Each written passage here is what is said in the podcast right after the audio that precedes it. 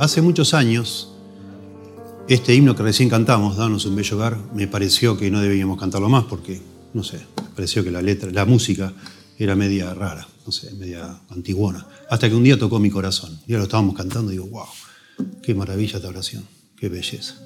Y por eso lo cantamos, porque realmente la, letra es maravillosa. ¿sí? Y así es el patrón que seguimos prácticamente con todo lo que cantamos, que tenga contenido, sobre todo centrado en Dios. Eso es lo que más nos importa. Que cuando vengamos acá, esa es nuestra visión de lo que debe ser una iglesia. Todo tiene que girar alrededor de Dios. Porque toda la semana todo gira alrededor nuestro. Todos hacemos pensando en nosotros todo el tiempo. No, no sabemos mucho cómo hacer para enfocarnos en Dios y que el centro de nuestra vida sea Dios. Y se, realmente es muy triste dejar nuestros asuntos, venir a la iglesia y que todo esté centrado en nosotros también. ¿no? Es una cosa espantosa, es una pérdida de tiempo, una, diría el Antiguo Testamento, una abominación, que todo gira alrededor nuestro. No puede ser. Y hasta que no, con la gracia de Dios, la ayuda del Señor, la guía de su palabra, hasta que no organicemos nuestra vida alrededor de Dios, siempre algo nos va a faltar. Es así. Dios nos creó de esa forma para que es el centro, no nosotros. Y la música es maravillosa, tiene un poder asombroso de, de alguna manera de tocar la fibra más íntima de nuestro corazón. Y hay personas que van a una iglesia y si la música no es un poquito así movediza o algo emocionante, dicen que se fueron y dicen, oh, no, no sé, no adoré hoy, no sé qué pasó. Cuando en realidad adorar es olvidarte de vos y centrar todo en Dios, asombrarte con Dios, pensar en Dios. Eso es adorar. Y el centro de la adoración en una iglesia sana es el momento que la Biblia se abre y se expone. Eso es lo que es. ¿Sí? Y eso es lo que tratamos de hacer. Estamos, siempre subimos los que predicamos justamente porque queremos que Dios hable con un entusiasmo, a veces un poquito asustados, porque digo, bueno, decimos, digo yo, eh, qué lástima que no me aproveché mejor el tiempo en la semana para meter más carne acá, pero bueno, tranquilos. Este, y sobre todo sabiendo que se graba y eso va para otro lado y que quizá nunca más, justamente porque no nos da el tiempo para todo, nunca más volvamos a predicar el mismo sermón otra vez. Y entonces uno dice, uh, tengo la única oportunidad, es una sola bala tengo y quiero usarla y, y fácate. Que este pasaje, esta porción, realmente se abra y nos vuele la cabeza a todos, eso es lo que uno quiere. Pero confiamos en el Espíritu de Dios, que hace lo que nosotros no podemos hacer, ¿verdad? Usted lo tiene en su corazón, si es un creyente y él es el autor de la palabra. Esta es la espada del Espíritu, dice la Biblia. Así que confiamos que algo va a ser cada vez que tratamos desde nuestra debilidad de exponer la palabra. ¿Sí? Abran por favor en Proverbios 3, versículo 1. Proverbios 3, del 1 al 12. Vamos a estudiar hoy. Es probable que después de predicar un sermón, o de escuchar un sermón, es probable que alguno quede muy, muy triste, muy mal, porque ya se dé cuenta, porque la Biblia nos redarguye, dice, nos muestra el error, pero ya pasó el tren, digamos, no hay forma de a veces de repararlo. Y cuando hablamos de la paternidad, ese es mi temor a veces, ¿no? Digo, uy, algunos ya somos abuelos, ya fue. Ya tuvimos la oportunidad y no la aprovechamos, o no la hicimos bien. ¿Qué hacemos ahora? Bueno, tenga paciencia, el Señor, la palabra también nos consuela, nos ministra, nos da esperanza y nos perdona el Señor, ¿verdad? Piense que acá hay personas sentadas que necesitan oír, ser desafiados, exhortados a hacer lo que Dios dice. Y nosotros los líderes de las iglesias cristianas tenemos que, por supuesto, primero de todos, eh, reconocer nuestra culpa de no haber hecho bien nuestro trabajo. Acá hay personas que si yo, que han sido, digamos, miembros de esta iglesia, desde hace 30 años. Yo hace 33 años estoy acá y no te avisé. no, te, no te capacité, no te expliqué bien. O sea que parte del dolor que vos sentís es mi dolor también. Así que de no haber sido lo suficientemente profundo, sabio, entendido la palabra para guiarte, para entrenarte, para capacitarte. Juntos cometimos errores aquí. Sí, lo que hoy yo quiero hablar y me tiene realmente bastante obsesionado es el tema de del gran error, de la gran, no sé si llamarle la palabra apostasía sería grave, a veces con el afán de, a veces de, enfatizar, no somos exactos, pero el gran error que se comete y se ha cometido en muchas iglesias de pensar que tener un, grupo de jóvenes divertidos iba a ser suficiente para que nuestros jóvenes se abracen a Dios y lo amen. Y no, y no. Ni siquiera un ministerio de niños que tenemos, gracias a Dios, muy bueno, ha sido, eh, con los números lo digo, ¿no? de nuestra iglesia, ha sido suficiente para ver niños que alguna vez estuvieron acá, verlos fieles al Señor acá, sirviendo al Señor o en otras iglesias. No, eh, no, no ha sido. Son excepciones. ¿sí? Nos, nos, gozamos siempre acá. Cuando la vemos a Erika, Erika, cuando nosotros llegamos acá, tendría siete años, no sé, quizás unos años más. Me encanta verte acá. Y es como decir, wow, qué bendición, ¿no? ¿verdad? Eh, pero hay un montón de personas que no están, ni siquiera en otra iglesia. Y la Biblia es suficiente. Todo lo que dice la Biblia es correcto y es suficiente. Pero a veces, lamentablemente, en el mundo evangélico prestamos más atención a lo, que otros hacen, lo que otros dicen, que a lo que la Biblia dice. Y eso es cierto con el tema de, eh, ministerio de jóvenes, ministerio de niños, de jóvenes, de adolescentes, de preadolescentes, etc. ¿no? Eh, no, la Biblia no enseña nada de eso. Y confiar que eso es lo que necesita un joven para abrazar a Cristo y llegar un día a ser un hijo de Dios y amar a Dios es, es jugar a la ruleta rusa. Puede ser que pase, pero no es lo que la Biblia nos dice que debe ser. Eh, déjenme leerles, antes de empezar mi sermón, algunas porciones. Déjenme recordar dónde lo tengo. Acá está. algunas porciones de bueno, de cositas que he ido leyendo. Un hombre, un, hombre que había sido pastor principal, tenía un máster en divinidad, dejó la iglesia, dejó su iglesia como pastor principal y aceptó el desafío de ser pastor de jóvenes en una iglesia. No sabe él por qué, pero lo hizo y escribe. Dice, las reuniones de jóvenes eran los miércoles de noche. Dice que él llegó y, bueno, dijo en un momento, bueno, por supuesto los hizo cantar canciones espirituales. Y en un momento dijo, abran la Biblia y le dijeron, no, acá no, no hacemos Biblia acá. ¿Cómo no hacen Biblia? No, no, no, acá nosotros no hacemos Biblia. Aquí no hacemos Biblias. Y nosotros tampoco venimos aquí a cantar, le dijeron. Una rebelión ahí, el grupito de jóvenes. Estamos aquí para divertirnos. Tremendo. Y dice este hombre, que gracias a Dios con el tiempo Dios lo usó y bueno, es uno de los que hoy escribe sobre advirtiéndonos, advirtiéndonos cuidado con lo que estamos haciendo. Los jóvenes querían una serie constante de eventos entretenidos. Los padres también querían eventos entretenidos. Los padres también se lo revelaron diciendo, che, mi hijo me dice que, son un plomo tus reuniones. Son aburridas, vos querés enseñar la Biblia y nada más. Pero también esperaban los padres que se quejaban que estas actividades entretenidas, de alguna manera inexplicable, resultaran en la madurez espiritual de sus hijos desde la perspectiva de estos padres, yo era la persona contratada, era el empleado de la iglesia, para las tareas de disipular y entretener a sus hijos.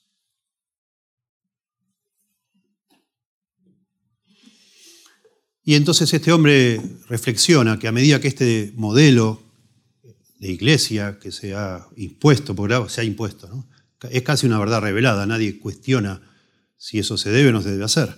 A medida que esto se ha desarrollado, no se percibe, dice este hombre, que los padres tengan la responsabilidad principal del crecimiento espiritual de sus hijos.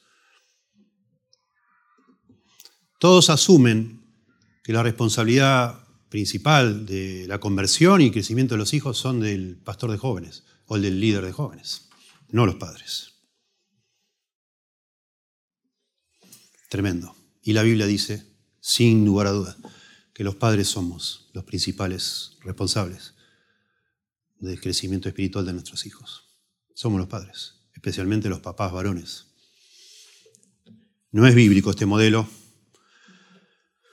y los resultados, por supuesto, no, no reflejan, no reflejan ningún resultado espiritual ni bíblico. Es triste, es muy triste. Y esto lleva más de 100 años, esta situación más de 100 años. lamentablemente. Y bueno, hoy de pronto así es la historia, ¿no? Con movimientos de péndulo. De pronto después de 100 años nos damos cuenta que, alguien se puso a pensar, esto es un desastre, que esto no, no funciona, no, nada. Y personas que aman a Dios y sinceramente querían que sus hijos sigan en la fe y ven que sus hijos no están en la fe, empiezan a evaluar, a revisar y algo está mal. Y tenemos, como en todas las cosas, volver a la Biblia, a ver qué dice la Biblia. ¿Verdad? Y cuando yo digo esto, no sé usted cómo le suena, pero cuando uno dice esto, a lo mejor usted está diciendo, bueno, ¿qué vivo? Usted estuvo toda la vida estudiando la Biblia, entonces le pudo enseñar a sus hijos. Pero ¿y yo qué hago? ¿Cómo le enseño a mis hijos? Con todo lo que tengo que trabajar, con todo el tiempo que yo dedico a mis asuntos, ¿cómo le voy a enseñar yo a, mi a, mis hijos la Biblia? ¿Les voy a modelar, digamos así, espiritualmente? ¿Voy a formar su carácter para que sigan al Señor? ¿Cómo lo hago? Yo no tengo estudio, no tengo tiempo, no tengo libros, en fin, ¿cómo hago eso? Es muy interesante la pregunta y es válida. Y para mí es muy, ahora vamos a Proverbios 3, pero es fascinante pensar cómo Dios desde el principio con su pueblo de Israel resolvió ese problema. Y eso lo vemos en Deuteronomio 6, de lo cual solo lo acabamos de leer y solo les hago una mención. Es muy interesante que Dios haya concentrado, después lo sabemos por Jesucristo, toda la ley en un mandamiento. Y es lo que se llama el Shema, oye. Shema significa oye. Oye Israel, dice en Deuteronomio capítulo 6, lo acabamos de leer. Si quieren, dejen la mano ahí en proverbio y, vengan conmigo, solo para verlo con claridad. Deuteronomio 6.4, oye Israel, Jehová nuestro Dios, Jehová uno es, es único. Y amarás a Jehová tu Dios de todo tu corazón y de toda tu alma y con todas tus fuerzas, dice Moisés al pueblo. Amarás al Señor tu Dios, ese que es único. No hay otro, no hay otro como Él, admirable. Y lo tenés que amar de todo tu corazón y de toda tu con toda tu alma y con todas las fuerzas. Y entonces dice, y estas palabras que yo te mando hoy estarán sobre tu corazón y las repetirás a tus hijos y hablarás de ellas estando en tu casa, andando por el camino y al acostarte y cuando te levantes. Y las atarás como señal en tu mano y estarás como frontales entre tus ojos y las escribirás en los postes de tu casa y en tus puertas. Se refiere la palabra puertas ahí, las, las puertas gigantes que tenía cada ciudad, donde se reunían ahí a hacer negocios, donde se hacían las compras, las ventas, donde se hacían los juicios. Ahí tenía estar la palabra de Dios, como un testimonio también. Y el pueblo judío lo entendió bien. Cuando dice estas palabras que yo te hablo hoy, no se refiere a toda la Biblia, no se refiere. No se refiere a toda la ley de Moisés, porque la gente no tuvo copias, no había una copia de la ley de Moisés en cada casa. Era imposible. Y la gente no sabía leer. Moisés era un hombre letrado porque se crió en el palacio de Faraón. Él sabía, él escribía y él leía. Pero la mayoría de la gente no lo hacía. Entonces la gran, la gran digamos así, tensión acá, el gran desafío es cómo hacemos para que un, pueblo enorme, como todos los pueblos de aquella época, que no, es un pueblo educado en el sentido que saben escribir y leer, ¿cómo hacemos para enseñarle? ¿Cómo hacemos para formar toda una legión de maestros que puedan enseñar a, los niños, a los jóvenes. No tenemos tal organización, no es el momento, es todo más precario. Estamos en un momento de la historia donde no es posible hacer eso, pero Dios quiere que desde el vamos, desde que empieza su nación a vivir como nación, tenga instrucción. Entonces, ¿cómo hacemos?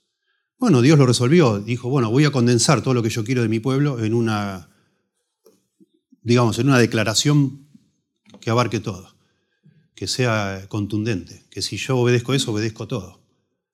Así como dijo Agustín una vez, ama a Dios y haz lo que quieras. Ama a Dios y haz lo que quieras, pensalo. Es una tremenda declaración. Bueno, más o menos lo que dice acá. Amarás al Señor tu Dios con toda tu fuerza, toda tu mente y todo tu corazón. Jehová uno es, es único, nada de ídolos, hay uno solo, y Él lo tenés que amar con toda tu mente, toda tu fuerza, todo tu corazón. Si haces eso, todo lo que hagas va a estar bien. Y esas palabras van a estar en tu corazón y las pondrás por obra. Y entonces las repetirás a, tus hijos, las enseñarás. Cuando te levantes, cuando te acuestes, esto es un merismo, o sea, en todo tiempo, todo el momento. Cuando estás en el camino, cuando estás en tu casa, en todo lugar. Todo el tiempo, dale con eso. Enseñen eso a sus hijos. Dios es único y lo tenemos que amar con todo lo que tenemos. Y si hacen eso, van a, de alguna manera transmitir la fe a la siguiente generación, aunque no tengan estudio, aunque no sepan leer, aunque no haya un solo libro en ningún lado, porque no había, solo los refes tenían copias. Y ni le daban importancia hasta que un día alguien la encontró, ¿no? Ustedes saben, los que conocen la historia del Antiguo Testamento. Hermoso, tremendo, pero desde el principio se puso la responsabilidad sobre el papá, aunque el papá no sabía nada, no sabía leer, no tenía libro, nada, pero tenía que aprender eso, memorizarlo de alguna manera, y no solo memorizarlo, tenerlo en la mente, sino también ponerlo por obra, vivirlo. El hombre, el padre, cada padre tenía que amar a Dios, temer a Dios con toda su fuerza, y entonces hablar con su hijo de esas cosas. De manera que su hijo escuche y vea en el padre lo que tenía que hacer. Y entonces sí, y entonces sí se podía de alguna manera transmitir la fe a la siguiente generación. Bueno, Proverbios 3, y ahora sí vamos a Proverbios 3. De alguna forma, todo el libro de Proverbios, de alguna forma, o podríamos casi seguro decir del 1 al 9, sí o sí, pero de alguna manera son las reflexiones de Salomón de lo que debe hacer un padre piadoso, un padre fiel a Dios, para transmitir la fe a, a sus hijos. Y particularmente este capítulo, o estos versículos, 12 versículos, yo creo, y algunos autores, por supuesto, creen lo mismo, son claves en el libro de Proverbios. Porque yo creo que el gran tema de estos 12 versículos es cómo hacer para temer a Dios. ¿Qué hay que hacer para temer a Dios? Este es un libro de sabiduría y apenas comienza el verso 7 dice que el principio de la sabiduría es el temor de Jehová. Y uno se rasca la cabeza y dice, ¿y qué es el temor de Jehová? ¿Qué tengo que hacer, papá? Gracias. Todos los días me decís lo mismo, pero ¿qué hago, papi? ¿Cómo temo a Dios? Bueno, en estos 12 versículos, Salomón enseña qué es temer a Dios. Le enseña a sus hijos. Y me parece de nuevo notable, porque la Biblia es notable, que se nos ayude a los papás, se nos ordena a los padres. Nosotros somos los mentores de nuestros hijos, no líderes de jóvenes. Nosotros lo somos. Me encanta que en la Biblia haya porciones así que nos, den una guía para que no tengamos que hacer un máster en paternidad ni, pasarnos toda la vida estudiando para ser padres fieles. No, tenemos que tener un, puñado de conceptos casi eh, de manera de metralleta, ¿no? así como de repetir y repetir y repetir. Mi papá en su incredulidad, en su, en su secularidad, digamos así, tuvo tres o cuatro conceptos así que no me los... No, no, me, hartaba. y hacíamos hasta chistes y bromas con mis hermanos. Pero funcionó. Lo que se empieza se termina, hijo. Andá y termínalo. No, papi, basta. Lo que se empieza se termina. Lo que se empieza se termina. Lo que se empieza se termina. Me volvió loco toda la vida con eso. Y la verdad funcionó. Me clavó un clavo ahí que ahí está. Nunca salió. Y el gran desafío, papás que están acá y mamás que son sus ayudas idóneas, para juntos hacer esto que no es fácil. Es, no es fácil. Es demasiado, es enorme, es titánico. El gran desafío es clavar en el corazón de nuestros hijos cuatro o cinco clavos. Eso es lo que es, para que nuestros hijos amen a Dios y lo sigan. Son decisiones después. El, proverbio pone, digamos así, el énfasis en los dos lados. Cuando leemos proverbios y vos sos papá, te sentís aludido. Decía, up, yo tengo que hacer esto. Si sos hijo, también te sentís aludido. Porque tenés que obedecer esto. Porque son las órdenes de un padre a su hijo, ¿verdad? Yo si soy padre digo, uy, yo tengo que hablar esto con mi hijo. Vos si sos hijo, y acá hay jóvenes, la Biblia te desafía a decir, bueno, yo tengo que prestar atención a esto. ¿Verdad? Y aquí entonces tenemos, son 12 versículos, tenemos seis, digamos así, seis clavos o seis verdades que nosotros debemos plantar en el corazón de nuestros hijos para que aprendan a temer a Dios. Digamos que la gran presunción de este versículo, o de estos versículos, de esta porción, es que los padres creyentes deben enseñar a sus hijos a temer a Dios. No lo hago yo, no lo hace el líder de jóvenes, si es que tuviéramos, no lo hacen los maestros allá atrás. Vos lo tenés que hacer. Y nosotros vamos a tratar de ayudarte. De alguna manera, si vemos con claridad el modelo, nosotros eh, en este tipo de reuniones y otras, lo que hacemos es tratar de que vos pongas en tu corazón estas palabras y trates de ponerlas por obra. Pero después tenés que salir de acá e ir a tu casa y enseñar a tu hijo. Cuando te acuestes, cuando te levantes, cuando andes en el trabajo, etc. Y tenerlas eh, atadas en tu mano, lo cual algunos dicen tiene que ver con el trabajo, eh, puestas en tu frente, todo el tiempo lo que pensás, en los postes de tu casa. Tu casa tiene que estar bajo estas reglas, digamos así, y aún en las puertas de la ciudad, es como dice Deuteronomio 6. O sea, tenemos que organizarnos de alguna manera, recién decíamos, una iglesia sana es una iglesia donde el centro es Dios. Bueno, un hogar sano, un hogar piadoso es donde el centro es Dios. Y la forma práctica de hacer eso es, bueno, poner ciertos principios como lema bajo el cual nosotros nos conducimos, vivimos. Y creo que aquí están estos principios. Proverbios 3, del 1 al 12, dice así, Hijo mío, no te olvides de mi ley. Perdón, ¿eh? Porque estamos en paréntesis, no de mi ley. mi ley. Hijo mío, no te olvides de mi ley y tu corazón guarde mis mandamientos, porque largura de días y años de vida y paz te aumentarán. Nunca, noten, todo el tiempo lean esto pensando, esto es lo que el padre le dice al hijo y asumo yo que le machacó toda la vida. Nunca se aparten de ti la misericordia y la verdad. Átalas a tu cuello, escríbelas en la tabla de tu corazón y hallarás gracia y buena opinión ante los ojos de Dios y de los hombres. Noten que hay un espacio ahí en nuestras Biblias. ¿Sí? Antes de seguir leyendo, noten que son 12 versículos. Están eh, organizados por pares. En los versículos impares están los mandamientos. En los pares están las consecuencias o promesas, si se quiere. Nótenlo bien. Vamos de nuevo. Hijo mío, no te olvides de mi ley y tu corazón guarde mis mandamientos.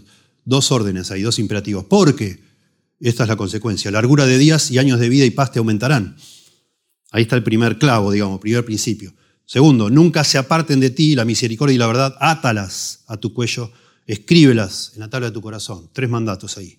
Consecuencia, verso 4, y hallarás gracia y buena opinión ante los ojos de Dios y de los hombres. Espacio, espacio. Porque los primeros dos mandamientos tienen que ver, la referencia es el Padre. Hijo, me tenés que escuchar, me tenés que escuchar.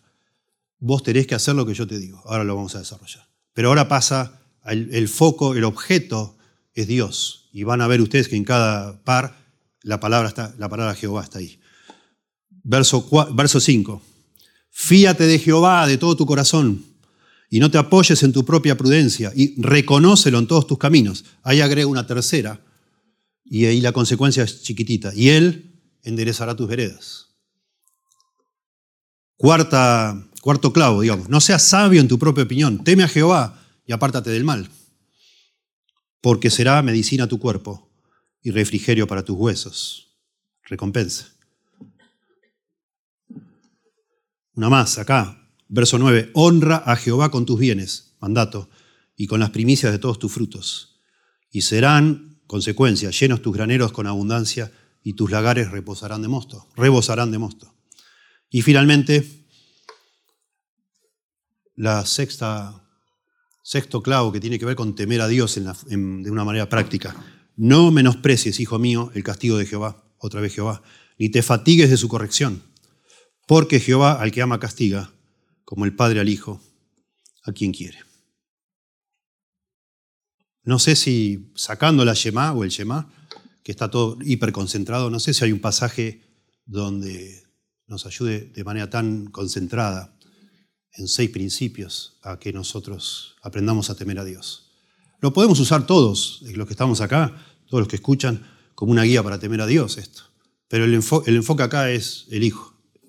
Oye, hijo mío, y empieza con los mandatos. Los padres cristianos debemos enseñar a nuestros hijos a temer a Dios. Y esta sería una buena guía. No sé si hay alguna mejor en la Biblia. En primer lugar, deberíamos enseñarle a nuestros hijos que el temor de Dios consiste en prestar atención a sus padres. Si vos vas a temer a Dios, tenés que empezar escuchando a tus padres. Todos los hábitos que adquieras todas las costumbres que vos adquieras en relación a tu padre, algún día las vas a transferir a Dios. Ahora, ahora, hijo, ahora me tenés que obedecer a mí. Yo soy, en este hogar, soy el representante de Dios y voy a dar cuentas un día delante de Dios por esa función que Dios me dio. Escucha mi ley, escucha mis mandamientos. Presta atención. Yo soy tu padre y Dios me puso acá y me va a pedir cuentas de esta función para guiarte a vos y a tus hermanos y hermanas a que amen a Dios y le teman. Así que presta atención a lo que te dio. ¿Sí? Entonces, primer ya que dije clavo, primer clavo si se quiere. Si querés clavar un clavo en el corazón de tu hijo, desde que es pequeño, decirle que te tiene que obedecer, porque Dios así lo manda. Te tiene que obedecer. Y asegurate vos de no ser una persona que dice cualquier cosa, ¿no? Así como nosotros estudiamos para estar acá arriba y no, de ninguna manera podemos cruzar la línea de pedirles a ustedes lealtad a nosotros, porque nosotros somos algo en nosotros mismos. La lealtad es a Dios. De la misma manera, nosotros como papás tenemos que estar seguros que somos los papás que Dios quiere que seamos. Pero eso de ninguna manera, por ser algo tan delicado, y lo es, no, no podemos hacernos, lavarnos las manos, digamos así, y desentendernos de la cuestión. Porque vamos a dar cuentas, ¿verdad?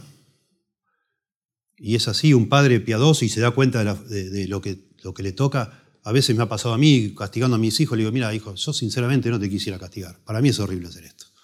No lo soporto. Pero un día Dios me va a pedir cuenta, así que estoy entre dos posibilidades. O hago lo que a vos te gusta o hago lo que a Dios le gusta. Y bueno, ya elegí. Disculpame, hijo, te voy a castigar. Pero te amo mucho, pero te voy a castigar. Ni lo castigué. Ni sí. Y perfecto. Y cero, cero agresividad, nunca sacado así. Eh, ¿Qué me hiciste? No, tranquilo. Pero esto no lo podemos dejar pasar, hijo. Porque vos no vas a ser un hombre que Dios aprecie. Si vos vas creciendo en este camino, yo no lo puedo permitir. Yo soy responsable. Hijo mío, comienza, y no es la primera, no es la única vez en el, libro de Proverbios, hijo mío, hijo mío, hijo mío, todo el tiempo, hijo mío, hijo mío, no te olvides de mi ley y tu corazón guarde mis mandamientos. Esto enseguida nos debe llamar la atención. Cuando entendemos que es el, que habla es Salomón acá, es el padre, no es Dios que está hablando, es Salomón, le está diciendo al hijo, mi ley, mis mandamientos. Y esto es, de nuevo nos tiene que despertar una curiosidad. ¿Cómo se atreve Salomón a decir mi ley? ¿Acaso yo le tengo que decir a mi hijo, hijo, no te olvides de mi ley, la ley de Alejandro? ¿Qué te pasa, papá? ¿Quién te crees que sos? Es que cuando mis hijos todavía son pequeños, eh, de nuevo, yo asumo en mi casa la representación de Dios. Y eso no debería sorprendernos. De hecho, Dios cuando eh, en, Génesis se nos habla de que Dios nos hizo a su imagen y semejanza, fue para gobernar la tierra en representación de Él. O sea, no es la primera vez que en la Biblia se habla que los seres humanos de alguna manera deberíamos representar a Dios. Pero tristemente, dos capítulos después, el ser humano cae en pecado. Entonces, uff, se complicó el tema. Porque somos un desastre. Pero el, mandato sigue estando de llenar la tierra y sojuzgarla, etcétera, etcétera. Y bueno, a veces hay injusticias. Yo lo entiendo eso y entiendo también, siempre lo, traté de entender, que en cuanto yo siento a mi conciencia que me acusa de que hice algo, me propasé, me siento con mi hijo y le pido perdón. Perdóname, hijo. Se me fue la mano. Juzgué mal. No sé, lo que sea. Pero es, eso es lo que se debe hacer y no, no hacer nada.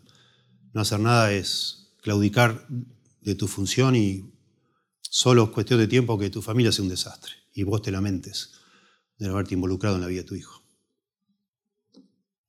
Entre paréntesis, por eso también es tan grave y delicado el tema del divorcio. ¿Cómo hace una familia donde se han divorciado los dos? ¿Cómo, se cría un, joven, un adolescente, donde elige dónde estar y siempre va a elegir estar más con uno de los padres que menos le exige. Y la verdad es que se complica demasiado. Bueno, ese fue un paréntesis. No te olvides de mi ley y tu corazón guarde mis mandamientos. Hablando parece con atrevimiento, como si él tomara el lugar de Dios. Y es lo que hace, toma el lugar de Dios. Y en el hebreo son las palabras que se usan para la ley, la Torah. Torah es la palabra ley, sí y misbot son los mandamientos, igual que en la ley de Moisés, igual, lo mismo. Y sorprende que las recompensas que le promete al Hijo, si él toma, toma nota de lo que él dice y lo escucha, y guarda sus palabras, las recompensas son las mismas que promete la ley de Moisés. Asombroso. Porque dice, porque largura de días y años de vida y paz te aumentarán. Y eso es lo que dice la ley de Moisés. Asombroso. ¿Se acuerdan ustedes el quinto mandamiento? Honra a tu padre y a tu madre. ¿Sí? Honra a tu padre y a tu madre, dice la Biblia. Yo lo tengo en la versión de Deuteronomio 5.33. Para que viváis bien, dice, y tengáis largos días en la tierra que habéis de poseer. Para que viváis largos días. Y en, Efesios, cuando habla de que los hijos deben obedecer a sus padres, dice, porque es el único mandamiento con promesa. Y la promesa es tener largos días largos días. Y el padre acá le dice, oíme hijo, atendé, no te olvides, para si querés tener largos días.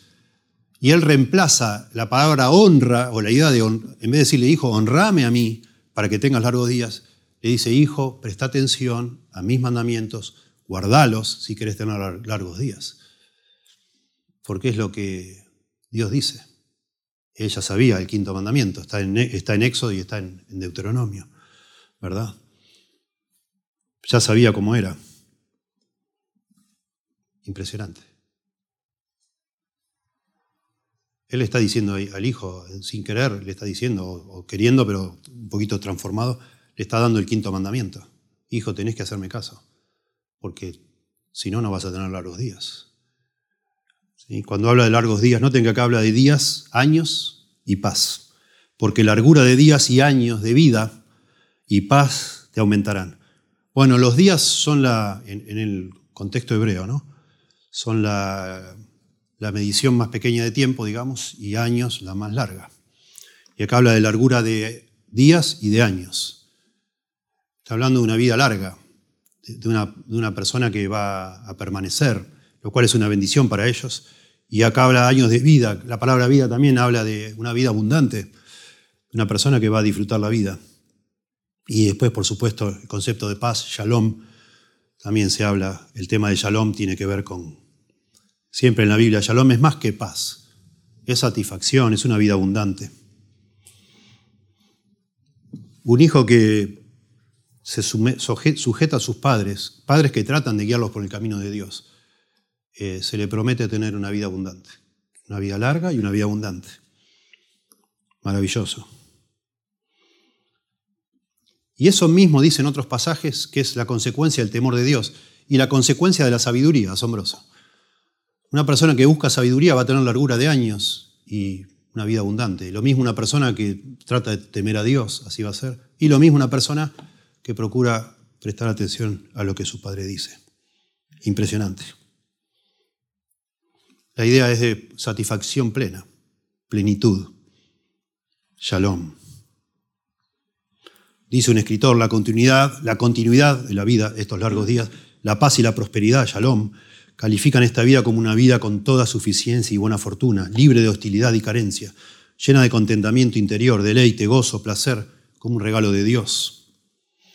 Años interminables, imagínense, años interminables sin paz.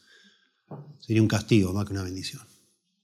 Imagínate que te digo, vas a tener una vida súper larga, pero no vas a tener paz. Mejor no.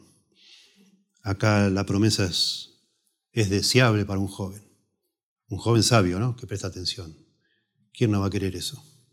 Bueno, nosotros como papás, de nuevo, estos son las verdades. Las verdades en, el contexto de nuestro hogar no se dicen una vez y ya está. Como diciendo, yo ya, te dije, yo ya te dije. No, no, se machacan, se machacan, se machacan. Se dicen de una forma, se dicen de otra. Por eso a veces también el libro de Proverbios es muy repetitivo. Porque es lo que es, es la forma de transmitir sabiduría a tu hijo. Hijo, todo lo que se empieza se termina. Y ya cuando, decís hijo, sí, ya sé, papi, ya sé, ya sé, ya lo termino, ya lo termino. Y voy a hacerlo. Porque ya me, me enloqueció con lo mismo. Y funcionó. Y nosotros tenemos que pensar, todavía los que están a tiempo, ¿no? Acá, y los que todavía no se casaron, ¿no? Tomen nota, por favor. Tendríamos que pensar, ¿cómo hago yo para inculcar esto en, mi hogar, bajo mi techo. ¿Sí? Que no es que yo sea un tirano, no se trata nada de eso. No, no, no, no, no. Está lleno acá de ideas diabólicas en el mundo en que vivimos, lleno, que dicen todo lo contrario. No, no, no, no compres eso, de que no, que yo tengo que ser el amigo de mi hijo. Vos no sos el amigo de tu hijo, ni tenés que serlo. ¿De dónde salió eso? Tenés que ser amoroso, claro que sí. Cariñoso, acá se ve muy bien en Proverbios, como el hombre le habla a su hijo de todas formas posibles y no le dice, porque yo lo digo, no, da razones, da estímulos, da promesas, etc. Lo hace de manera muy tierna, pero tiene autoridad. que, tenemos que pensar cómo ejercemos esa autoridad en el hogar. Después de, todo, como lo voy a decir acá, eh, no es un fin en sí mismo que yo me ponga por autoridad. Yo voy a usar esa autoridad para guiar a mi hijo al temor de Dios. Pero él necesita una voz firme, clara, que le diga, mi hijo, lo más importante en este mundo es Dios, no sos vos. No sos vos, lo siento. Tenés que entenderlo cuanto antes mejor. Este no es tu mundo, querido. Ni es el mío, es de Dios. Y acá estoy yo en representación de Dios bajo este techito para que todos entendamos que tarde o temprano nos vamos a morir y le vamos a dar cuentas a Dios. Así que toma nota, por favor, escucha. Escucha. Y de nuevo, tenemos que crecer todos nosotros para ser esos padres. Porque no vale decir, bueno, porque yo lo digo. Bueno, alguna que otra vez saca esa carta si querés sacala. Pero en lo posible decir, mira, por ahora, hacelo porque yo lo digo. Yo déjame que voy a averiguar. Voy a hablar con el pastor, o voy a hablar con alguien, no voy a leer la Biblia, voy a ver, pero estoy seguro que eso no está bien. Eso no se hace. Hijo, no. No. De todas maneras, de nuevo, no tenemos que ser expertos en ética, ni, ni en cada una de las posibilidades habidas y por haber, sino lo que hace este pasaje es englobar con principios y con cinco o seis, como acá hay seis. Con estos seis decir, mira, esto no encaja acá. ¿Dónde está el temor de Dios en esto? No está. ¿Dónde está la humildad en esto que vos querés hacer? No hay. Ya está, hijo, ya. Te tiene, ya sentís, eso huele mal, ya está, no lo hagamos. Yo no te sé explicar todo, hijo. Y ya tu hijo de pronto ya estudió más que vos, ¿no? Y cancherea con eso. Hijo, baja un cambio, tranquilo, no lo vamos a hacer. Eso no se va a hacer, eso no se va a comprar. ¿Y por qué, papá? ¿Por qué no? Porque mira, y abrís aunque sea un pasaje como este, decís, decime vos, ¿dónde ves que a Dios va a agradar algo así? No, no. En segundo lugar, nosotros como padres no solo enseñamos temor de Dios a nuestros hijos, enseñándoles a que nos presten atención a nuestras instrucciones. En segundo lugar, el temor de Dios tenemos que enseñarles implica lealtad y fidelidad a Dios y a otros. Y este es el más difícil de todos los puntos, porque la palabra que se traduce acá, misericordia, no es tan fácil de traducir. La palabra gesed en el hebreo, más que misericordia, significa amor leal, pero siempre es en el contexto del pacto de Dios con Israel. Es el amor, la mayoría de las veces, se usa 233 veces en la Biblia esta palabra, gesed. La mayoría de las veces es el amor de Dios por su pueblo Israel, con el cual él hizo un pacto. Pero también es el amor que Dios reclama que Israel debe tener con él su pueblo con él. Gesed, amor leal, amor constante, amor fiel, que no cambia, que está en el contexto justamente de un pacto. Si lo traducimos amor, lo sentimentalizamos demasiado, porque no es amor solo. Si traducimos eh, solo como algo de pacto, también le quitamos ese aspecto que tiene que ver con la lealtad, con la la respuesta de uno hacia el amor que uno recibe, que en este caso es de Dios, que es constante.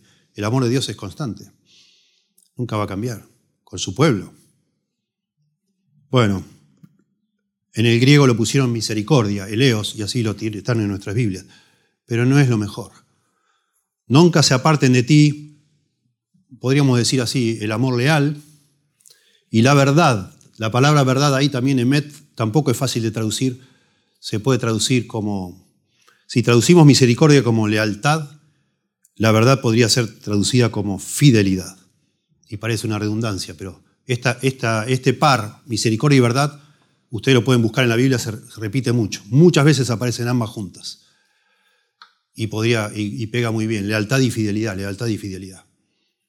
Hijo, sé, sé fiel, sé leal, sé veraz, la palabra acá para verdad, verás, certeza, verás, veracidad, etc. Dice un, léxico hebreo, a medida que estudiamos sus diversos contextos, la palabra verdad acá, emet, se hace manifiestamente claro que no hay verdad en el sentido bíblico, es decir, verdad válida fuera de Dios. Toda la verdad viene de Dios y es verdad porque está relacionada con Dios. Hijo, pensá, pensemos, hijo, pensemos en lo que significa ser fieles a Dios. Él es nuestro Dios, Él es nuestro Padre, Él es el Creador. estos dos conceptos, según la Biblia, deberían guiar todo lo que hacemos y pensamos. Cada elección en la vida, cada movimiento, tiene que ver con esa gesed hacia Dios. Y, de nuevo, la verdad de Dios. ¿Es esto claramente algo que Dios aprobaría? No. Bueno, cuidado. Cuidado. Tenemos una responsabilidad hacia el Creador. Este es el mundo de Él y tenemos que prestar atención a lo que hacemos, con Dios y con los demás también. Nunca se aparten de ti. Interesante las frases que vienen usando acá los mandamientos antes había dicho, no te olvides de mi ley, verso 1, y el capítulo anterior dice que la mujer extraña se olvida del pacto de su Dios. Hay una conexión en todos estos capítulos. La misma palabra, se olvida. Y ahora acá dice, nunca se aparten de ti la misericordia y la verdad. Y no sé si se acuerdan, en el capítulo 2 habíamos visto, verso 13, que los malvados dejan, se apartan los caminos derechos. El padre le dice, hijo, no, constantes, constantes. Esta, esta va a ser la cultura de nuestra familia. Nosotros vamos a ser personas que no nos apartamos. A pesar de que sintamos otra cosa, a pesar de que estemos sufriendo, a pesar de que nos veamos días largos, llenos de paz, que nos vengan los días malos, el valle de muerte, como dice el Salmo 23, acá nos quedamos. Vamos a perseverar, porque nuestro Dios es así. Vamos a ser fieles amor de pacto, amor constante, vamos a seguir al Señor, pase lo que pase. Aunque el pastor nos haya abandonado y nos queda una iglesita cada vez más vacía, acá estamos. Somos fieles al Señor. Nos quedamos acá. No vamos a cambiar. Eso hablamos con nuestra familia. Acá estamos, uh, papi, pero se volvió una cosa espantosa. Me da tristeza ir ahí, como están las cosas ahora. Acá estamos.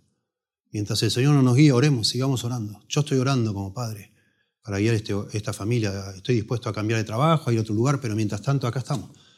Y si vamos a otro lugar, ahí estaremos. Y si después resulta que no nos gustó tal o cual cosa, ahí estaremos. Porque eso nos, identifica como una familia temerosa de Dios. Estar ahí, estar, estar, estar. Yo no me voy a apartar, hijo, dentro de lo que pueda. Soy muy débil. Pero estoy determinado a seguir adelante y humillarme delante de Dios las veces que sea necesario, pero ahí estar como Dios quiere.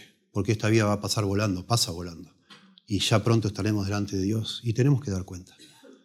Eso es nuestra cultura. Este es el ADN de los pelufos. Ahí vamos a estar. Eso es lo que vamos a hacer, a seguir adelante. No vamos a saltar de un lado al otro, buscando que alguien nos entretenga. No, no es eso. Dios no pide eso.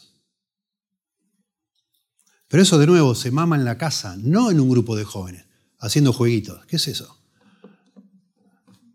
Es todo lo contrario, al revés. Es al revés. Parece que hay, frases hechas que parece que tienen la autoridad bíblica, ¿no? Dicen que es un pecado aburrir a un joven con la Biblia. No sé, para mí es un pecado estar más preocupado por lo que piensa un joven que por lo que dice Dios. Eso es un pecado.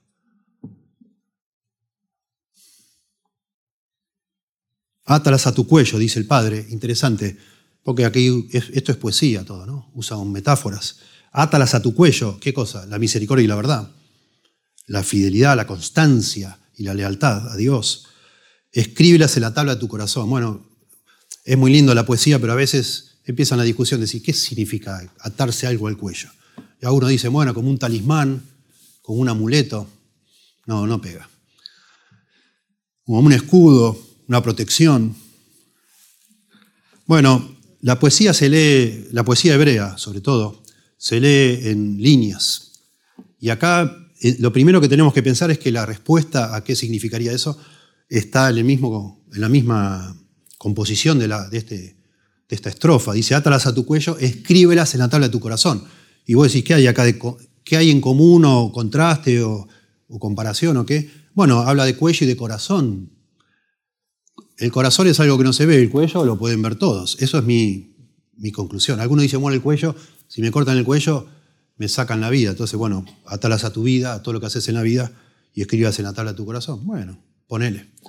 A mí me parece, me parece a mí, sin ser dogmático, que lo que está diciendo el Padre es que esto de conducirse con misericordia y verdad tiene que ser algo que se ve externamente, pero que está también internamente, me parece a mí. Eh, es algo que todos los demás pueden ver, pero que también eh, solo Dios conoce, que está en el corazón. Tampoco en el corazón hay una tabla, ¿no? ¿Verdad? Está hablando de grabar algo fuertemente, de algo que te acompañe, como un collar, digamos, lo llevas a todos lados, todo el mundo sabe, ve que vos sos una persona fiel, confiable, leal a Dios y a otros, ¿por qué no? También. Y Dios sabe, porque ve tu corazón. Nunca se aparten de ti la misericordia, etc. Sí.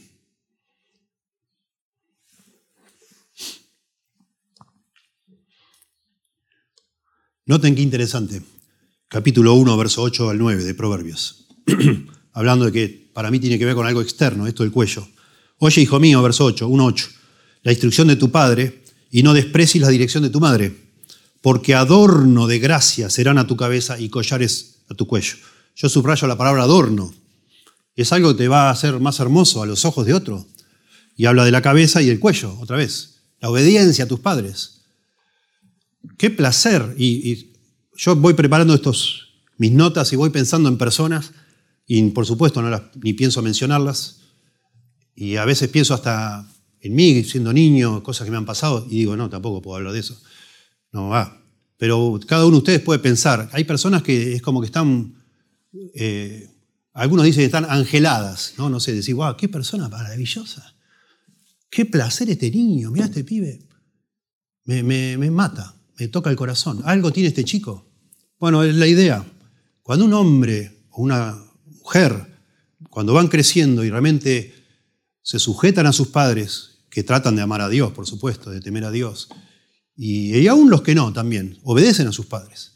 ¿sí? Son chicos y niñas que tienen más sabiduría que el resto.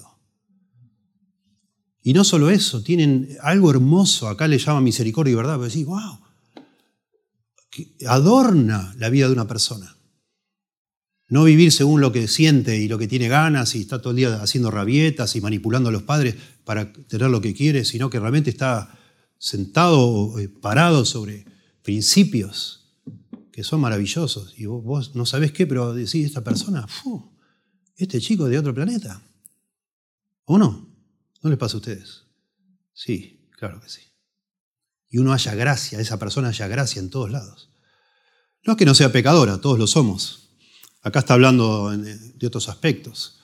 Pero el padre le está diciendo al hijo, hijo, vos que ahora empezás una edad que te, va te vas a desesperar porque todo el mundo te quiera. Te van a manipular los muchachones como el capítulo 1, fácilmente, porque vos, eso es una debilidad de muchas personas, querer agradar a todos. Hijo, si vos querés agradar a los demás, que la misericordia y la verdad estén con vos siempre. Y vas a ver cómo vas a agradar a los demás. No, no, no trances con esta manga de muchachones que son necios. No seas necio. El camino para agradar a los hombres y a Dios es la sabiduría. Y es el temor de Dios, por el cual viene la sabiduría. Pero en, este aspecto específico tiene que ver con, vivir con misericordia y verdad. Ser una persona fiel, confiable te va, te va, a atarlo a tu cuello y vas a ser agradable y a tu corazón. Es precioso. Y noten ustedes la consecuencia. Y, verso 4, y, consecuencia ahí, hallarás gracia y buena opinión ante los ojos de Dios y de los hombres. otra, me parece otra línea acá de la poesía, que, porque habla de Dios y los hombres. Y antes hablaba del cuello y del corazón. Bueno, algo interno y algo externo. Los hombres ven lo de afuera, Dios ve lo de adentro. Y acá le promete el Padre, ahí, ahí vas a hallar gracia, el favor y la buena opinión, dice acá, tanto de Dios como de los hombres, cuando busques la misericordia y la verdad. La palabra favor, bueno, está traducido gracia en nuestra Biblia, es la palabra del Antiguo Testamento para gracia, justamente. Favor o gracia, hallarás favor, gracia y buena opinión. Buen entendimiento también es la idea, la palabra buena opinión la, palabra opinión ahí se, traduce literalmente perspicacia o, prudencia. Así que es, eh, bueno, buena opinión, buena estimación. La, nueva versión internacional dice, así hallará favor y buena estimación. La Biblia de las Américas dice, contarás con el favor de Dios, la gracia de Dios, y tendrás buena fama, prudencia, entre la gente. La, Biblia, de las Américas perdón, decide usar gracia en relación a Dios y opinión en relación a los hombres. No, está claro de si se, se debe hacer así o no, o si es como nuestra Biblia, nuestra traducción. Hallarás gracia y buena opinión, dos cosas, delante de Dios, gracia y buena opinión, y delante de los hombres, gracia y buena opinión. No sabemos. Salomón le dice a su hijo, a medida que sigas mis instrucciones, vas a ser un muchacho o una joven muy agradable a los demás y adelante de Dios también. Me encanta, ya para pasar al otro punto, y es claro que eso es algo que aún a los adultos a veces nos desespera, eh, que todos nos quieran, ¿no? Nos angustia agradar a los demás. Me encanta leer sobre Jesús cuando era joven, ¿se acuerdan? En Lucas capítulo 2, verso 52. Y Jesús crecía en sabiduría y en estatura, y en gracia para con Dios y los hombres. Lo mismo que dice acá. Cuando una persona crece en sabiduría, y la sabiduría de nuevo es el temor de Dios, haya gracia ante Dios y ante los hombres. En tercer lugar, de nuevo, date siempre, en todo momento trato yo y no quiero cansarlos, pero pensar en esto, transformarlo en charlas que yo pueda tener con mi hijo de 13 años, 12 años, o menos o más, y la voy adaptando. Cuando veo que él toma una decisión equivocada por querer complacer a otros chicos, porque quiere desesperadamente que todos lo quieran, y entonces le puedo hablar de cuál es el camino para encontrar esa aceptación social que él busca y desesperadamente es ser sabio delante de Dios. Buscar la sabiduría, temer a Dios, hijo. Así no es el camino. Eso es pan para hoy, hombre para mañana. No. Y acá está el espacio en, esta poesía. Y ahora empieza entonces todo más enfocado en Dios. El foco acá es Dios, de todos los mandamientos. Es como que el Padre ya estableció en dos estrofas, o en dos, son cuatro estrofas, pero en dos principios aquí, que Él lo tiene que escuchar, el Hijo lo tiene que escuchar y tiene que vivir una vida leal y fiel. Y ahora se enfoca en el temor de Dios propiamente dicho. Y en tercer lugar, entonces, el temor de Dios, le explica a uno a su hijo, es buscar y aceptar la guía de Dios. Una persona que tema a Dios constantemente busca su guía. Busca su guía. No se confía en sí mismo, sino que busca que Dios sea el que lo guíe. Fíate de Jehová de todo tu corazón y no te apoyes en tu propia prudencia. Ahí entra Jehová, ¿ves? Hijo, Confía, en Dios. Fíate es, por supuesto, confiar. Confía en Dios con todo tu corazón. Tenemos que confiar en Dios no a medias, no en algunas cosas y en otras no, que son más complicadas. Papá, ya no sé cómo hacer para aguantar esto. No sé cómo... Hace tiempo que me gustaría ya tener una novia y estar por casarme. Imagínate una charla con un joven adulto.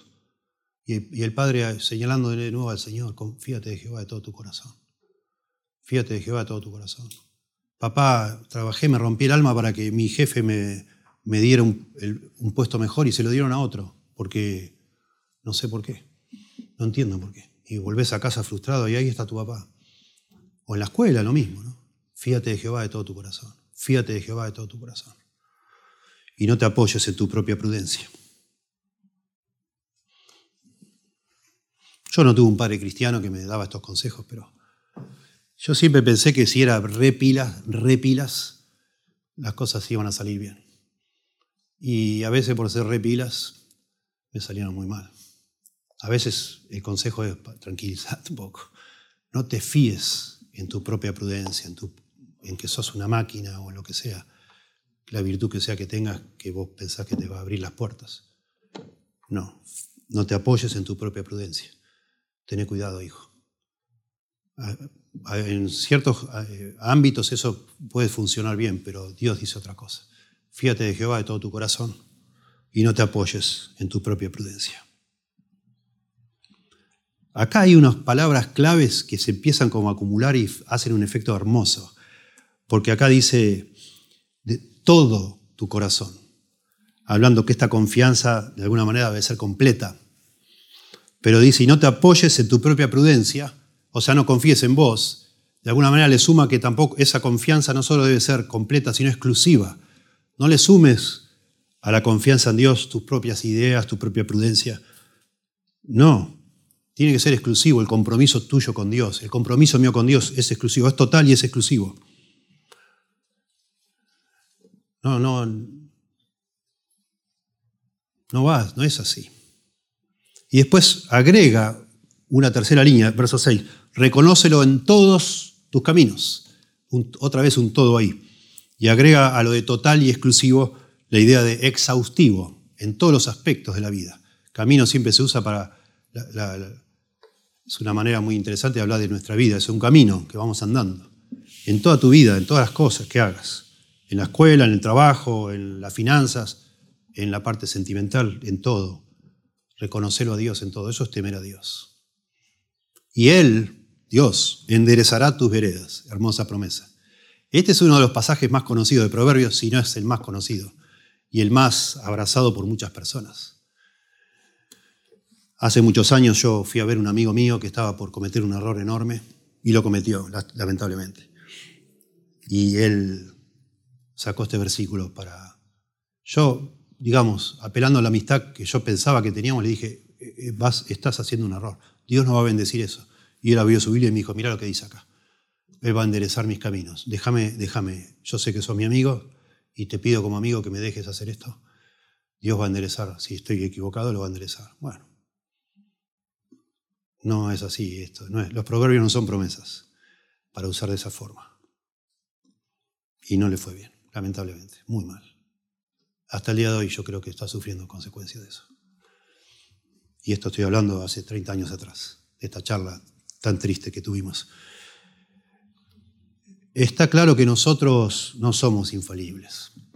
Confiamos en Dios, nos apoyamos de manera total, exclusiva, exhaustiva y aún así metemos la pata. Y acá dice que Dios enderezará nuestros caminos, nuestras veredas, ¿no? Para no repetir caminos, usa la palabra vereda, pero es el mismo punto acá. Nosotros tenemos que estimular a nuestros hijos y a nosotros mismos a dejar que el Señor guíe nuestras acciones. Sí, en cada área, en cada área de la vida. Vamos a orar, hijo. Vamos a buscar al Señor, hijo. Vamos a buscar en la vida, vamos a buscar consejo. Vamos a, a pensar, para un poquito. Vamos a ver qué dice el Señor. Confiemos en el Señor. Confiemos en el Señor. Dice el erudito bíblico que yo les mencioné, Bruce Walkie, que estuvo 20 años escribiendo con comentario de proverbios, siempre lo consulto porque siempre me asombra estar 20 años escribiendo un libro, ¿no? Digo, este, algo tiene que saber este hombre. Y Walkie dice, uno tiene que ver el curso de su vida, esta de los caminos, ¿no? A vista de pájaro, no a vista de gusano, para ver esta verdad de que Él enderezará tus veredas. No es que la viramos de manera microscópica, minimalista, digamos así, vemos como enseguida mete un error y Dios ya lo endereza. Comete un error y Dios ya lo endereza. No, tranquilo, dice. Mirá tu vida a vista de pájaro, a largo plazo. Y eso ahí se cumple. Y es interesante ver la vida de José en Egipto, ¿no? La cantidad de cosas le pasó y al final terminó en algo bueno, pero después de cuántos años se vio el bien de ese error, ¿verdad? De ese pecado humano. Y entonces cita Bruce Walkie, dice un proverbio portugués que todos conocemos acá, Dios escribe derecho sobre líneas torcidas. Interesante. Que Dios puede transformar nuestros errores que a veces cometemos por falta de, bueno, de, conocimiento, de discernimiento, a veces por orgullo, etcétera, por no ir. A veces Dios puede aún enderezarlo y usarlo para bien. Eso es lo que le dice el padre al hijo. Pero confía en Dios, hijo, confía en Dios.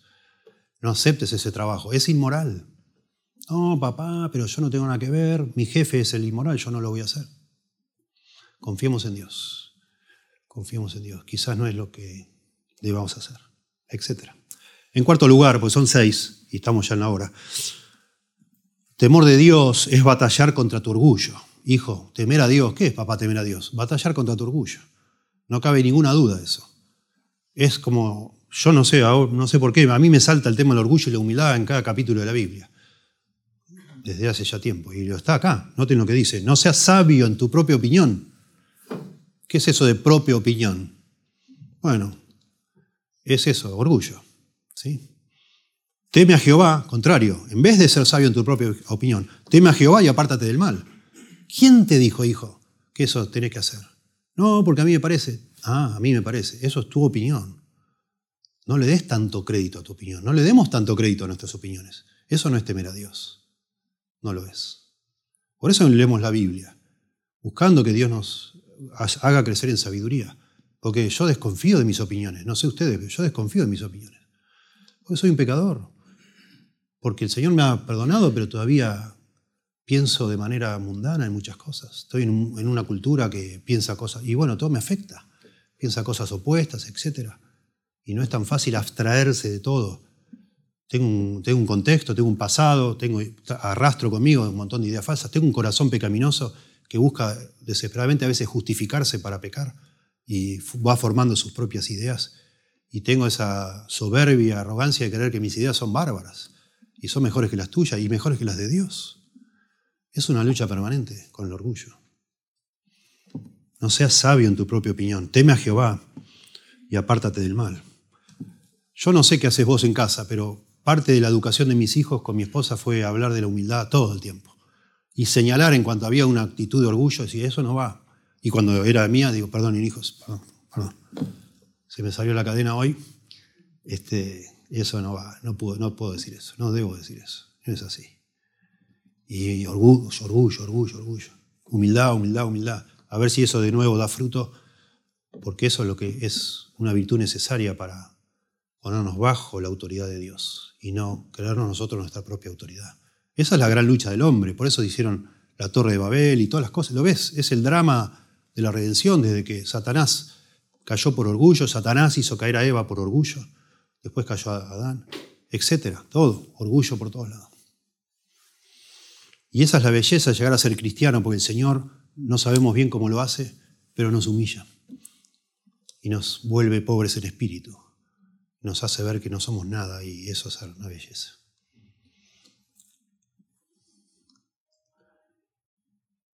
Y asombra ver en la Biblia la cantidad de exhortaciones, y sobre todo en Proverbios, a no creernos nada en nuestra propia opinión.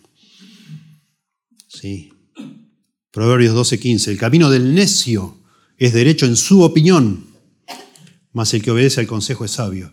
Proverbios 16.2, todos los caminos del hombre son limpios en su propia opinión, pero Jehová pesa los espíritus. Proverbios 26.5, responde al necio como merece su necedad, para que no se estime sabio en su propia opinión. Noten, en Proverbios es, equivalente, una persona sabia en su propia opinión es un necio, aunque él cree que es un sabio, es un necio. ¿Has visto hombre, Proverbios 26, 12, ¿has visto hombre sabio en su propia opinión? Más esperanza hay del necio que de él. Pobrecito. Le ir re mal.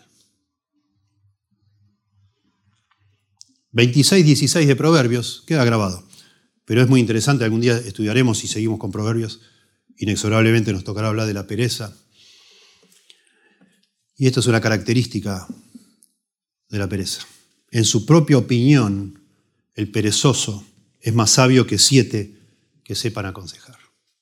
Esto nos arroja mucha luz para discernir, el, hay una conexión siempre entre el orgullo y la pereza, pero nos arroja mucha luz cómo ayudar a alguien perezoso, pero también cómo alguien llega a ser tan orgulloso. El perezoso y muchas personas, similarmente, agarran el hábito de excusarse.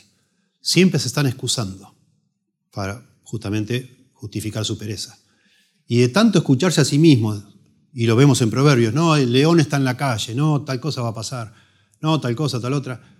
Tanto se escucha dando excusas todo el tiempo que al final se cree que es, un crack, que sabe un montón de cosas. Opina de todo. Se cree sabio en su propia opinión. Tremendo. No, yo por ese dinero no me conviene ni mover el auto. Pero tus hijos no tienen comida. No, pero el auto. Vos me estás cargando. Y no hay forma, no le entra una bala y le empezás con amor a un amigo que lo ves, estás todos, están todos preocupados porque la familia no come. Y le querés ayudar, le querés ayudar y no, y no, y no, y no. Y no me conviene, y no, ese trabajo, no. Pero bueno, agarrarlo mientras tanto, ¿no? Y excusas, excusas, excusas. Se cree sabio en su propia opinión. Esas personas. Y finalmente, Proverbios 28, 26 dice, el que confía en su propio corazón es necio. Isaías 5:21 dice, hay de los sabios en sus propios ojos y de los que son prudentes delante de sí mismos. Bueno, por eso hay acá un grupo de personas y afuera hay millones de personas, ¿no? Porque creen que la tienen más clara que Dios. Es así. Ese es nuestro gran problema. Nosotros somos los tontos a, los ojos de ellos. Y nosotros que estamos acá, un día tuvimos que reconocer que éramos necios. Y eso es lo que hace a veces difícil la salvación. Reconocer que vos no podés, que necesitas a Dios, que tu camino no estaba derecho, está torcido y necesitas a Dios. Y eso implica humillarse, quebrantarse. Y eso oh, nos retorcemos nosotros por dentro, como diciendo, no, no voy a aceptar esto, es demasiado. Yo no puedo estar tan equivocado. Tan equivocado estuve toda mi vida, porque nos, vivimos como mimando a nosotros mismos pensando que éramos sabios, y no lo somos.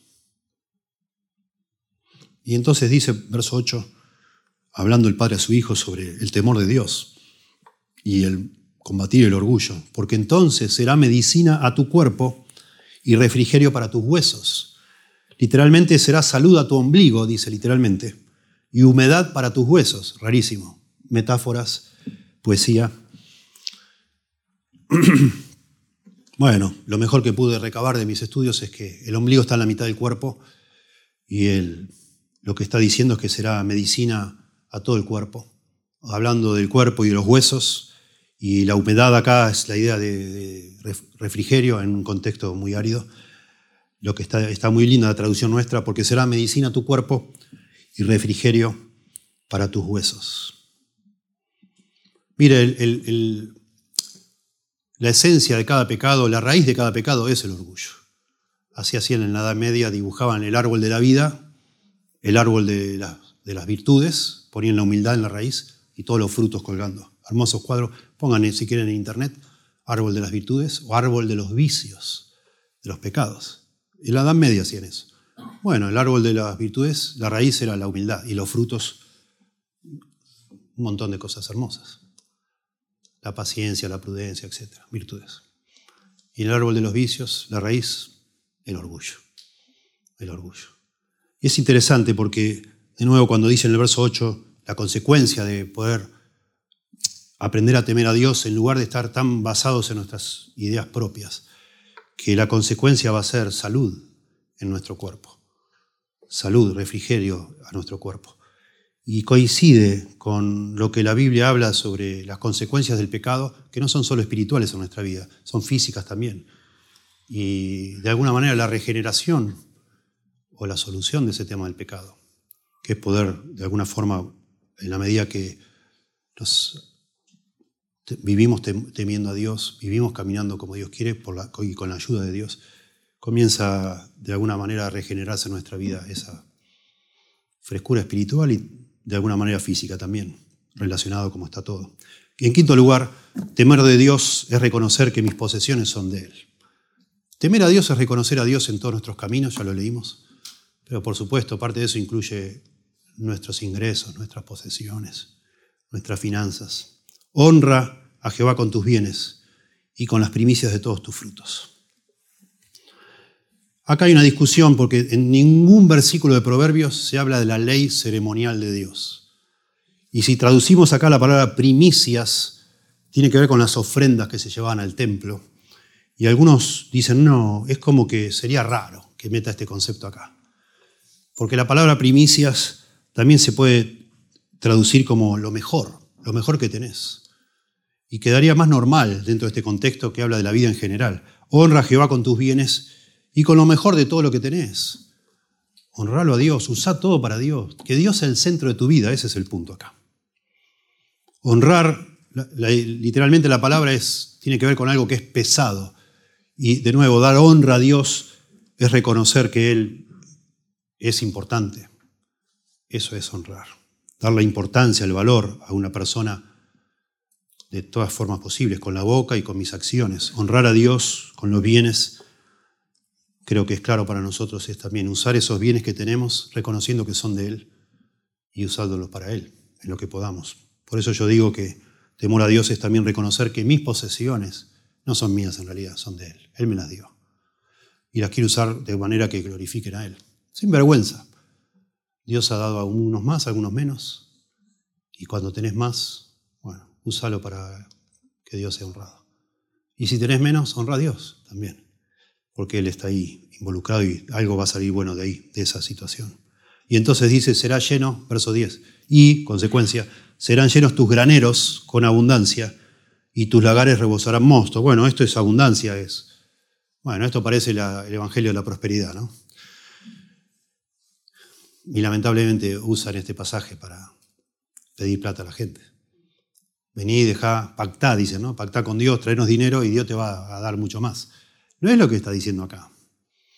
Es muy interesante que la última de, de todas las declaraciones habla del castigo de Dios. No es tan lineal la vida cristiana. No es Dios una maquinita que yo le doy y Él me devuelve así que me deja enterrado bajo las monedas. No, por supuesto que no. Estaría fomentando una vida espantosa, egoísta completamente. Pero en general, y así son los proverbios, son verdades generales. Si nosotros hacemos a Dios el centro de nuestra vida, incluidas nuestras finanzas, bueno, vamos a vivir una vida de largos días, una vida de largos años, de paz, prosperidad. Y no vamos a tener faltantes, no vamos a pasar hambre.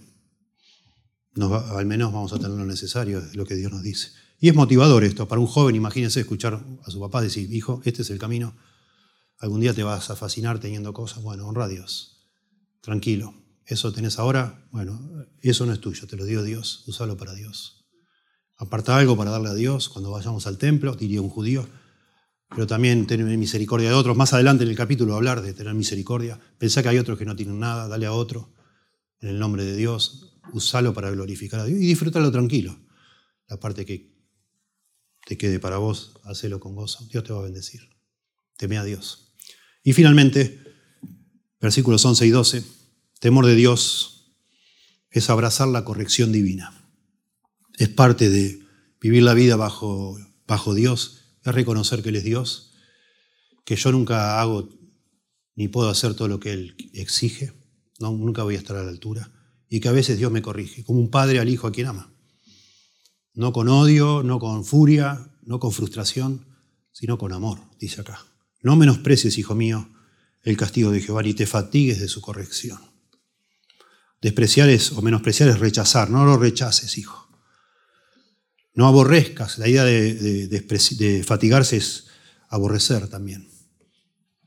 No, no te fatigues. No, no diga, ufa, Dios, no, estoy, basta. Esto no, no, funciona, ya me cansé de temerte, no te quiero temer más. Mirá cómo me van las cosas. Me dijiste que me ibas a dar abundancia en los lagares y qué sé yo, y, y no tengo abundancia. Bueno, a veces así es porque Dios nos quiere llamar la atención, como un padre al hijo a quien quiere. Verso 12, porque Jehová al que ama castiga, como el Padre al Hijo a quien quiere. Nuestro Dios que nos ama a los que somos creyentes, nos, castiga a veces, nos corrige, nos disciplina. Si la palabra castiga es muy fuerte, de pronto la palabra disciplina es más linda. Corrección nos corrige. Y tenemos que tomarlo así, si tenemos temor de Dios. Si hemos aprendido el temor de Dios, o si estamos tratando de aprender, tenemos que aceptar la corrección de Dios, con gozo y enseñarle a nuestros hijos que así es la vida. Bueno, espero que sirva como un cuadro esto que acabamos de mencionar. Termino leyendo de nuevo una partecita de un libro que estoy estudiando.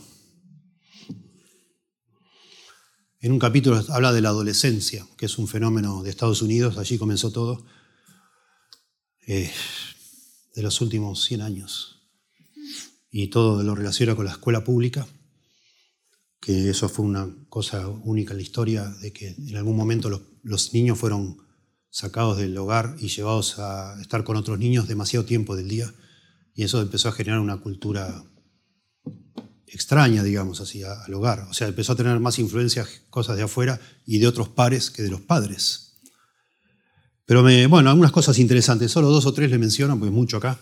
Pero qué interesante, dice una investigadora, que el problema realmente no fue tanto que los jóvenes se alejaron de los padres, sino que los que se retiraron de los jóvenes fueron los padres, para ocuparse de sus negocios, de sus asuntos y de su entretenimiento también. Impresionante.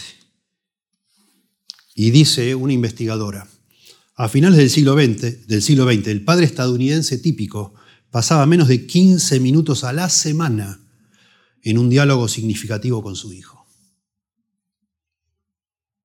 El porcentaje de padres que se involucran alta o moderadamente en la vida de sus hijos disminuyó del 75% en la escuela primaria al 50% de los estudiantes de secundaria. El 75% de los adolescentes informaron que nunca habían experimentado una conversación significativa con sus padres. 75%, nunca.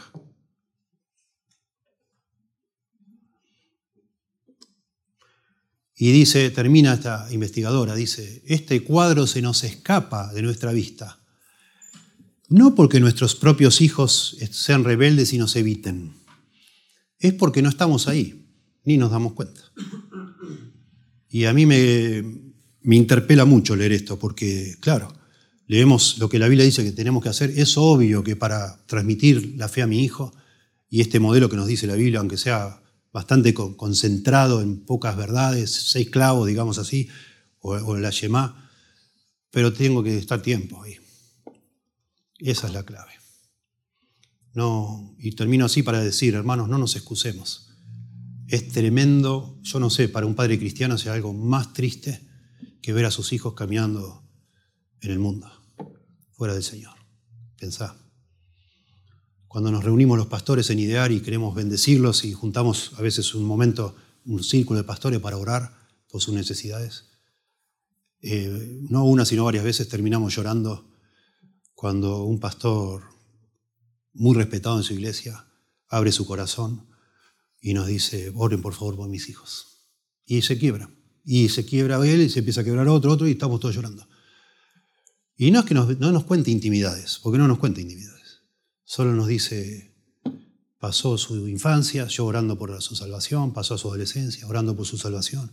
Está terminando en la universidad y ya no le importa nada. Y ya cada vez tengo menos influencia en su vida. Y bueno, oren por favor. Por la salvación de mis hijos. Tremendo. Pero eso de nuevo cae sobre nosotros. La salvación es de Dios, por supuesto, pero hay un gran esfuerzo que tenemos que hacer, transmitir la fe a nuestros hijos, enseñarles a temer a Dios. Dios les dará la salvación cuando sea el momento, pero nosotros podemos enseñarles el temor de Jehová.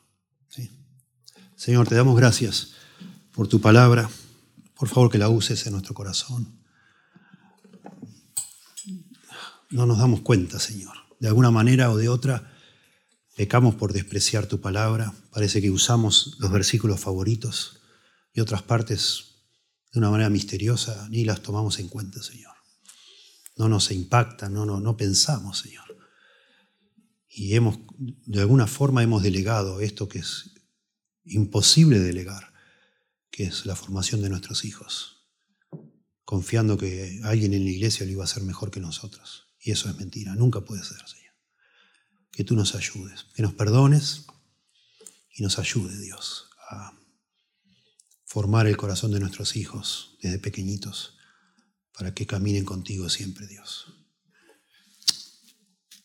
Para que te teman como tú debes ser temido, Señor. Lo mismo nosotros, que te honremos con todo lo que tenemos, con todo lo que hacemos, que dejemos de pensar tanto en nosotros mismos, Dios, y seamos capaces de edificar la vida de nuestros hijos.